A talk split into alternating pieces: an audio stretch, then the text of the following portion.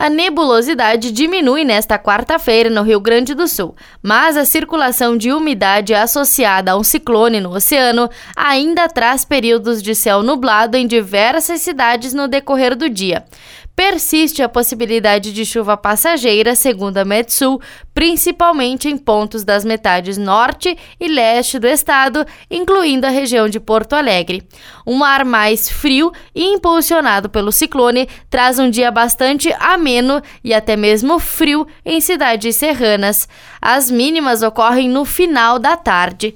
Em Porto Alegre, a temperatura varia entre 14 e 21 graus. Já na Serra Gaúcha, as temperaturas variam entre 8 e 16 graus, com previsão de chuvas passageiras. Da central de conteúdo do Grupo RS com o repórter Paula Bruneto.